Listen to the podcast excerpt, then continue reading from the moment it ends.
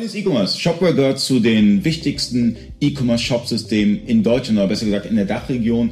Ähm, jeder kennt eigentlich, der im E-Commerce zu tun hat, Shopware. Und deshalb habt ihr eine Schnittstelle gebaut für Shopware. Genau, richtig. Wir beschäftigen uns mit äh, Shopware als äh, Shopsystem. Wir wissen, dass Shopware auch als, äh, mit Pickware eine eigene Warenwirtschaft hinten dran hat. Deshalb lesen wir Shopware-Daten direkt aus dem Shopsystem aus, bauen die als Buchungsstapel für Dativ zusammen und übertragen sie dann dem Steuerberater zur Buchung. Okay, wie kann ich mir das Ganze vorstellen? Also ich habe jetzt meine, meine Rechnungen, meine Gutschriften, sonstiges über Shopware. Dann habe ich noch meine Zahlungsanbieter und alles. Und äh, wie kann ich mir das vorstellen? Also ich habe jetzt hier Shopware, dann habe ich, ich würde mal sagen, euch als Middleware zwischen dem, dem Steuerberater und ähm, wie, wie, wie, wie geht das Ganze vonstatten? Also das Erste, was wichtig zu wissen ist, ist, wir haben eine äh, Windows-basierte Schnittstellensoftware. Das heißt, ich muss mindestens einen Windows-PC haben, um die Schnittstellensoftware zu betreiben. Dann installiert man auf dem äh, Shopware, ähm, Shopware Webserver äh, die PHP Bridge Dateien. Das sind drei PHP-Dateien. Die eine, die für die Abfragen an die äh, Shopware-Datenbank zuständig ist, eine Verschlüsselungsdatei und der Verschlüsselungs, äh, der, der Schlüssel selber damit auch kein anderer, der eventuell die Shopware-Schnittstelle verwendet, auf, die eigenen, äh, auf den fremden Shop zugreifen kann. Das ist ganz wichtig. Und dann holen wir über diese äh, PHP Bridge die Shopware-Daten ab.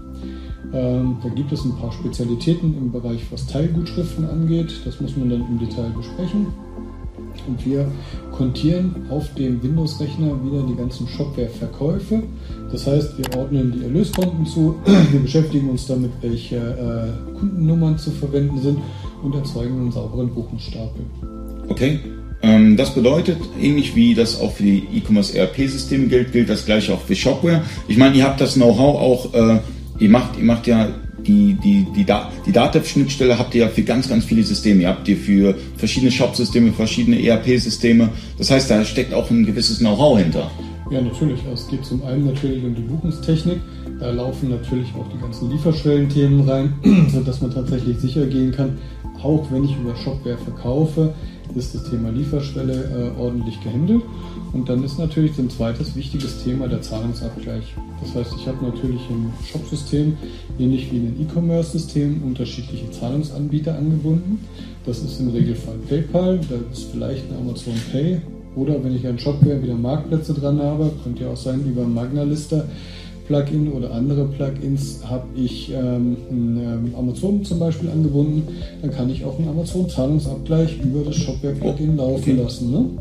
Und ähm, ganz große Spezialität ist, dass wir eine HeidelPay als Zahlungsanbieter angebunden haben. Das heißt, wenn ich Kreditkarten äh, über HeidelPay anbinde, dann kann ich das ein reinladen. Wir gleichen das mit den Shopware-Rechnungsdaten ab und erzeugen einen sauberen Buchungsstapel, der dann auch wieder als Zahlungsstapel im Datev über die Stapelverarbeitung eingelesen werden kann. Falls ihr Shopware nutzt als Shopsystem und noch keine Datev-Schnittstelle habt oder äh, das irgendwie ganz schwierig über Exporte sonstiges im Backend macht, schaut euch ähm, die FIBO-Schnittstelle von Jera an. Ähm, ihr könnt fast alles abdecken, was, was, was mit diesem Thema zu tun hat.